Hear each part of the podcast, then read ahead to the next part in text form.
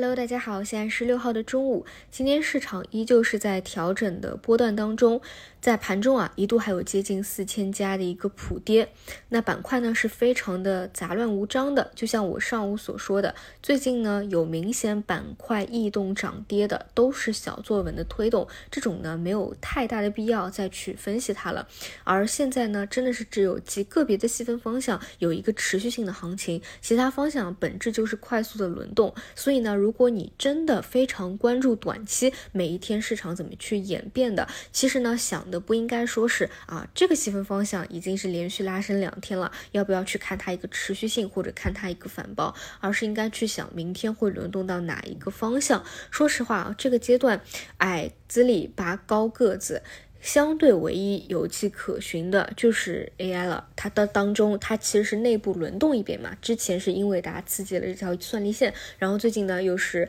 在传媒游戏这边啊再去活跃，当然强度肯定是不如之前，更多也是个别特别优质的，或者说大家抱团比较踊跃的一些标的还能够再走出来了。其他的方向呢，真的就是没有什么太强的一个延续性嘛。所以啊，就是我这边聊到的，给大家去。一直关注着的就是这一波的探底进程，无论是什么时候有左侧的信号，或者说右侧的信号，一定会第一时间给大家去做分享。那我自己呢，也会更加的关注于复苏端这一边。大家其实可以看到有一个细节啊，就之前消息落空的房地产板块。当天呢，虽然早盘是砸下去了，但是到尾盘的时候啊，你看这个板块的指数啊，都要略微收红了。而今天呢，很多个股又是一个板反包，它的这个走势啊，其实还是能够说明一些问题的。你看啊，每次大家讲到地产，都是跟什么挂钩啊？都是各种小作文，它不一定真的能够改变什么的。你看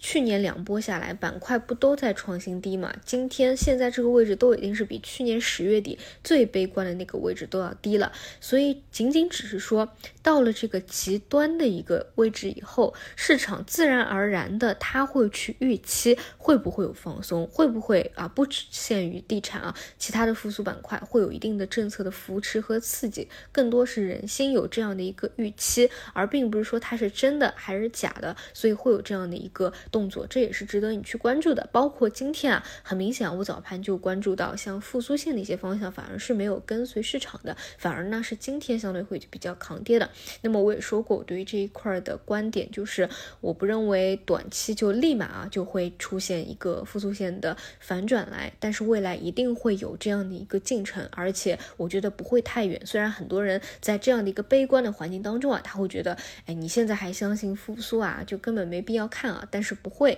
啊，你到了这个位置，自然会有这样的一个预期。所以呢，我个人反而是重点会密切关注着什么时候复苏线真正的有一个。右侧启示，当然呢，各个板块它一定是有前后的一个顺序和差别的吧。然后除此以外的话呢，就是昨天晚上的苹果发布会啊，出现了一个股价跳水，所以今天呢，带动了 MR 和苹果产业链的方向是悉数的出现了一个比较大的下跌啊。今天基本上大跌跌停股啊，都是这一块相关的。我在上周也讲过，这一块 MR 没有做的就千万不要去做了，因为下周是要有发布会了。但是呢，当它已经是释放完毕以后啊，重新跌回去。去以后还是可以看的这一块呢，就是反反复复在跌下去了，炒起来，跌下去了，炒起来，不断炒一个预期的过程嘛。那今天这样的一个兑现啊，呃，其实说实话，无论昨天苹果股价是下跌还是上涨，今天在 A 股这么博弈的市场里面，大概率都是要去做一个兑现的。只是因为苹果的反馈不好，它的这个开盘的一个表现会更加激烈一些啊，这个也没有